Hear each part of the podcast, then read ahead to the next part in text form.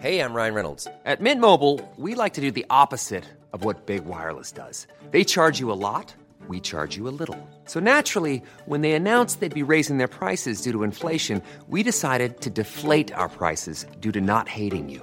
That's right. We're cutting the price of Mint Unlimited from $30 a month to just $15 a month. Give it a try at mintmobile.com slash switch. $45 upfront for three months plus taxes and fees. Promo rate for new customers for limited time. Unlimited more than 40 gigabytes per month. Slows. Full terms at mintmobile.com.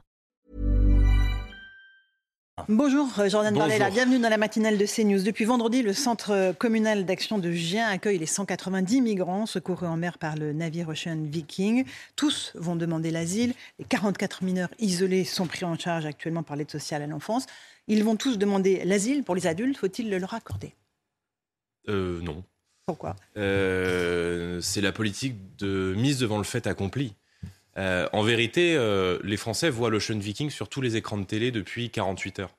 Euh, mais ils doivent savoir que, en vérité, rentrent chaque année dans notre pays 1900 fois plus de migrants que ceux qui sont arrivés par bateau. Ce sont, c'est la face émergée de l'iceberg.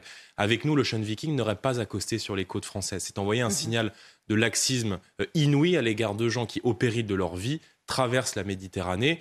Et, Et ceux qui sont actuellement sur notre sol J'entends. Là, je parle de ces Bah, 190. écoutez, on est mis devant le fait accompli. Moi, je suis favorable à ce si que les demandes d'asile Voilà. soient traitées dans les consulats et dans les pays euh, de départ, et que la politique euh, française en matière migratoire soit une politique dissuasive d'immigration. D'abord, ce bateau n'aurait jamais dû accoster. Ensuite, il faut euh, maintenant mettre, faire la lumière sur le jeu trouble de toutes ces ONG d'extrême gauche qui décident de la politique d'immigration de la France. Enfin, c'est fou ce qui se passe. Ce n'est plus le ministère de l'Intérieur qui décide de la politique d'immigration en France, à Paris. Ce sont des ONG d'extrême gauche, depuis des bateaux en mer, qui mettent les nations européennes devant le fait accompli et qui forcent nos nations à accueillir des personnes dont une très large majorité du peuple français ne souhaite pas. Donc il faut entendre la volonté du peuple français, il faut mettre fin à ce jeu de dupes de ces ONG qui sont, je le dis, les complices objectifs des mafias de passeurs et qui participent en cela du trafic d'êtres humains en Méditerranée. Je pense à SOS Méditerranée qui intervient encore aujourd'hui dans les écoles françaises. Il faut leur retirer l'agrément d'intervenir dans les écoles et il faut couper à cette association, comme à toutes les, tous les complices des mafias de passeurs, les subventions publiques qui sont données, c'est-à-dire l'argent des Français. C'est-à-dire que plus de, pour ces associations, ce ne sont pas des associations humanitaires pour vous. Elles ont un but politique. C'est de la politique.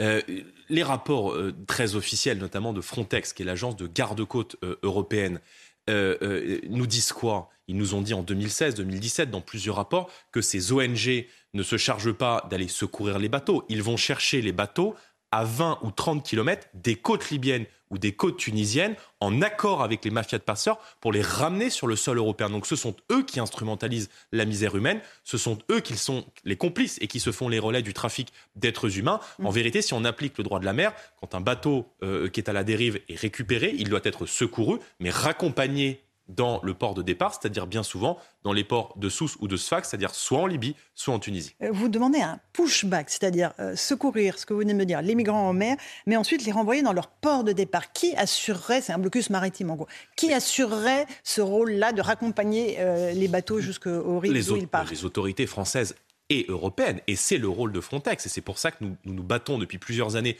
au Parlement Il y a européen assez pour que peu de soit bateaux Frontex, comme vous le le rôle de. Frontex. Mais pourquoi?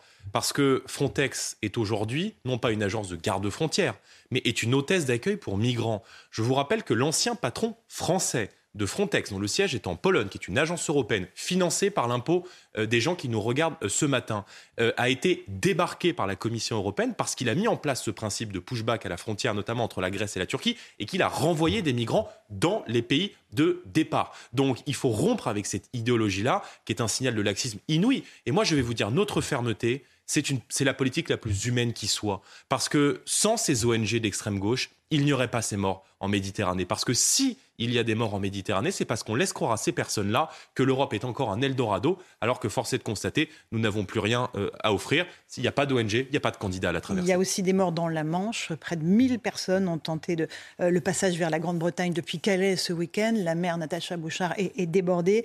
Euh, en ce moment, Gérald Darmanin rencontre son homologue britannique. Qu'est-ce qu'il faudrait faire? Quelle est votre solution? Arrêtez d'avoir, euh, euh, de faire de la France le pays le plus attractif du monde. Regardez euh, nos voisins européens, regardez l'Allemagne qui a deux fois plus d'exécutions des OQTF que la France. La France, c'est 95% de non-exécution des OQTF, c'est-à-dire que tout le monde rentre en France, mais personne ne sort, et le ministre de l'Intérieur est incapable. Il voulait partir, il voulait partir en Grande-Bretagne. Mais il ne devrait même pas rentrer en France. Elle est là la réalité.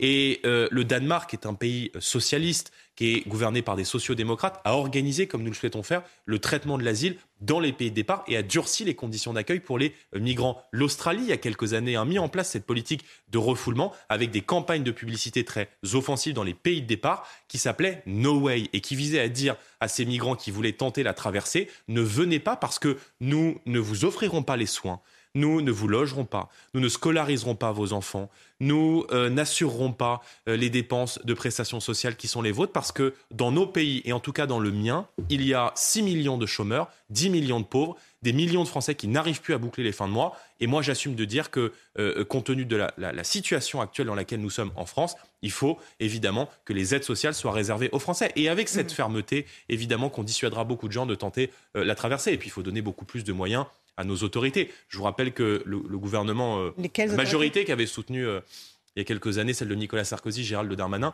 a soutenu 6 000 douaniers euh, en France et nous en payons aujourd'hui les conséquences. Est-ce que les élus RN vont se rendre à Gien? Hier, un certain nombre d'élus se sont rendus sur place pour voir les conditions dans lesquelles, lesquelles ces migrants étaient accueillis.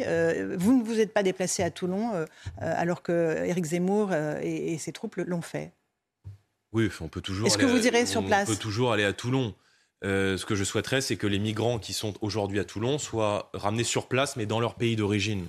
Parce que euh, je vous rappelle qu'Emmanuel Macron, il y a quelques années, lorsque on avait débattu, peut-être même d'ailleurs ensemble sur ce plateau, de l'Aquarius, c'était un autre bateau d'SOS Méditerranée, un voisin de l'Ocean Viking en 2018. Emmanuel Macron, à cette époque, avait refusé de faire accoster euh, l'Aquarius sur les côtes françaises en disant que ça serait un signal migratoire inouï et que la France n'avait pas vocation à acquérir tous les bateaux en provenance de l'Afrique. Donc il cède là à toute une partie de, la gauche, de l'extrême gauche de ces ONG. Et quand on lit hier, ce week-end en tout cas, l'interview du ministre de l'Intérieur, l'ancien ministre, de l'Intérieur, Gérard elle est absolument lourde de conséquences. Alors, il dit que ce que vient de faire Emmanuel Macron, c'est un tournant dans la politique migratoire de la France. En l'accueillant l'Ocean Viking, on ouvre une brèche. Il estime même que c'est ça qu'il avait poussé à la démission en 2018, parce qu'Emmanuel Macron voulait créer deux centres contrôlés, des hotspots, ou à Toulon ou à Marseille. il va même plus loin. Il dit qu'il n'avait pas dénoncé euh, la politique d'immigration d'Emmanuel Macron en partant qu'il ne l'avait pas dit et il préfère le, dire quelques mois et quelques années après être parti, parce qu'il euh, aurait pris le risque de voir Marine Le Pen élue à l'élection présidentielle d'après. Donc ces aveux de l'ancien ministre de l'Intérieur sont lourds de conséquences, parce qu'ils signifient que euh, pour Emmanuel Macron, l'immigration n'est pas un problème, c'est un projet. C'est un projet qui vise à démanteler nos frontières. C'est un projet qui vise à transformer la France en un hall de guerre mondiale, faire de la France l'hôtel de l'Afrique et accueillir tous les peuples du monde. Moi, je suis en désaccord avec cette vision-là de euh, l'immigration et le Rassemblement national est aujourd'hui le seul mouvement politique à proposer aux Français de reprendre le contrôle de leur pays et d'éviter que se multiplient sur tout le territoire des mini Seine-Saint-Denis ou des mini portes de la Chapelle. Parce que ces migrants qui sont aujourd'hui dans un centre dans le Var, où vont-ils aller ensuite? À la porte de la Chapelle? On va les parquer en Seine-Saint-Denis. C'est ça la vision humaniste des gens qui proposent d'accueillir ces migrants. Donc tout cela n'est pas sérieux. Il faut un tournant en matière d'immigration et seul le Rassemblement national aura au pouvoir la volonté, euh, volonté d'agir. Le Rassemblement national ne votera pas, c'est ce qu'a dit euh, Marine Le Pen dans le journal du dimanche hier, la loi asile et immigration que le gouvernement est en train de préparer. Pourquoi? Euh, Pourquoi est-ce que vous ne voterez pas donc la baisse du nombre de recours pour ceux qui sont en obligation de quitter le territoire français, la fin des prestations sociales et logements sociaux pour les personnes pareil sous OQTF Pourquoi le Rassemblement national ne votera pas mais, ça Mais tout cela, tout cela relève. Ça ne va pas dans le bon sens pour vous? Mais une grande partie de cette loi et de la volonté du gouvernement, c'est systématiquement le en même temps, vise notamment à accélérer la régularisation des travailleurs clandestins. Rendez-vous compte du signal qu'on envoie. On a donc des gens qui viennent en France, parfois pour des motifs louables, parfois pour travailler, qui sont présents de manière clandestine sur le territoire français, c'est-à-dire qui, en principe, violent les lois du pays et de la maison qui les accueille et qui pourraient donc, grâce à M. Darmanin et à M. Macron, être régularisés et donc violer la loi et bénéficier en retour de droits supplémentaires. Je suis en désaccord avec cette vision-là. Nous allons nous y opposer. La réalité, c'est que euh, Emmanuel Macron a battu les records d'immigration dans notre pays. On nous parle de 240 migrants dans l'affaire de l'Aquarius. La France accueille chaque année 450 000 personnes de manière légale, incluant les demandeurs d'asile, dont deux tiers sont déboutés, ne sont pas renvoyés, les mineurs étrangers non accompagnés qui, généralement, ne sont ni mineurs ni isolés, sans parler des clandestins, 600 euh, 000 d'après M. Darmanin, 900 000 d'après M. Stefanini. Donc la politique migratoire en France est hors de contrôle. Ce qu'il faut faire, je le disais, c'est un, récupérer des frontières, deux, traiter l'asile dans les ambassades et dans les pays de départ, trois, mettre en place le principe de pushback et de refoulement systématique des bateaux qui voudraient venir en France. Les secourir, oui, les accueillir, non. On raccompagne dans les ports de départ et pour cela, il faut donner beaucoup plus de moyens à nos autorités policières et notamment à Frontex. Mais qu'allez-vous dire à vos électeurs quand vous direz on a voté non, encore une fois, à la baisse du nombre de recours euh, pour ceux qui euh, sont sous obligation de quitter le territoire français? Vous direz quoi? Je vais vous dire, euh, nos électeurs, je les connais bien et je peux vous dire, ils ont moyennement confiance dans Gérald Darmanin et Emmanuel Macron pour assurer l'ordre dans le pays et pour maîtriser l'immigration. Si euh, les différentes mesures qui avaient été prises par le gouvernement depuis 2017, depuis 2017 sur euh, l'immigration produisaient des résultats, je pense que ça se verrait. Or, euh, en la matière, on voit bien que Emmanuel Macron, qui promettait 100% d'exécution de QTF en 2017, a été incapable euh, d'en résoudre, je crois, plus de 5%. Donc euh, on aura beaucoup de choses à dire et surtout beaucoup de choses à proposer. Évidemment, je vous ai esquissé quelques mesures ce matin, on en a beaucoup, on aura l'occasion de les proposer au Parlement, euh, à l'Assemblée nationale ou au Parlement européen. vous venez de prendre la présidence du Rassemblement national. vous mettez en place un plan Matignon en cas de dissolution. Mais Marine Le Pen réaffirme qu'elle ne veut pas être Premier ministre. Quelle cohérence à cela Et qui serait le Premier ministre du Rassemblement national en cas de dissolution et de victoire, évidemment, de euh, du Rassemblement national législatif. D'abord, Marine Le Pen se bat. Elle dit dans le JDD il y a assez de talent au RN pour remplir ce rôle de Premier ministre. Elle pense à vous. Euh, je ne sais pas si elle pense à moi. Si vous le je savez. Ne, je, j'en rêve pas le matin en, me rasant devant la glace. Mais si vous voulez, l'important est que euh, nous n'avons pas peur de revenir aux urnes et de nous confronter au peuple français. On ne tient pas à nos places. On ne tient pas à nos sièges. Et si demain il doit y avoir une dissolution de l'Assemblée nationale et que les Français devaient nous donner. Vous voulez plus de sièges, Et que les Français euh, je, parle individuellement, mais je veux dire par là que si les Français devaient nous demain nous donner euh, beaucoup plus de sièges, et peut-être d'ailleurs une majorité à l'Assemblée nationale, alors nous serons prêts.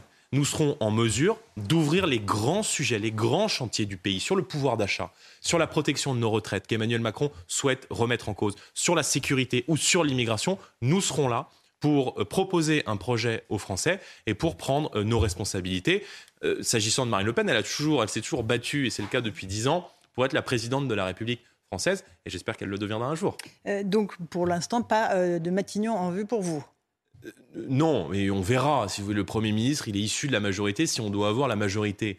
Mais nous sommes en tout cas prêts à une éventuelle dissolution. Et s'il doit y avoir une dissolution, nous sommes évidemment prêts à investir nos candidats, à démultiplier le matériel de campagne et à euh, débattre sur le fond, notamment du pouvoir d'achat, des retraites ou de la question de la sécurité, qui, à mon avis, vont être vraiment l'urgence dans les prochaines semaines. Le pouvoir d'achat, justement, la ristourne sur les carburants prend fin le 15 novembre. Est-ce qu'il faut poursuivre cette aide? Le gouvernement a dit qu'elle serait ciblée désormais sur les ménages les plus modestes, ceux qui ont le plus besoin. On voit que les Français sont aujourd'hui au pied du mur euh, de l'inflation et faire ses courses, c'est devenu une angoisse pour des, pour des millions de Français. Ça a même des conséquences d'ailleurs sur la qualité de vie. Moi, j'ai vu que les produits frais avaient augmenté de 17% et donc, euh, eh ben, évidemment, on achète moins de produits frais. Ça a des conséquences aussi pour la santé des Français. la seule mesures, euh, les deux seules mesures pérennes et efficaces sont celles, je crois, que nous proposons. C'est à la fois la paix fiscale. Il faut baisser la TVA sur l'essence, sur l'énergie, le gaz, le fioul, l'électricité de 20% à 5,5% pour en faire un produit de première nécessité. Deuxièmement, il faut euh, un panier de 100 produits de première nécessité dans l'alimentation qui soit totalement exonéré de TVA. C'est le riz, euh, les pâtes, euh, les produits hygiéniques pour les femmes, ce sont des produits de première nécessité. On doit pouvoir agir sur la fiscalité. Et puis ensuite, troisième, troisième grand chantier, c'est l'augmentation des salaires. Parce que les gens qui nous regardent ont le sentiment que tout augmente dans leur quotidien, sauf les salaires. pourquoi vous et nous proposons pas la, hausse du SMIC à 1600 euros Parce que la hausse du SMIC, euh, les chefs d'entreprise, dont 95% des chefs d'entreprise en France sont des patrons de TPE-PME qui bien souvent se lèvent plus tôt que leurs salariés, vous répondront que la hausse du SMIC, c'est une hausse de charge. Nous, on a trouvé une meilleure mesure qui est un deal gagnant-gagnant avec les chefs d'entreprise. Vous augmentez 10% les salaires dans votre, dans votre boîte.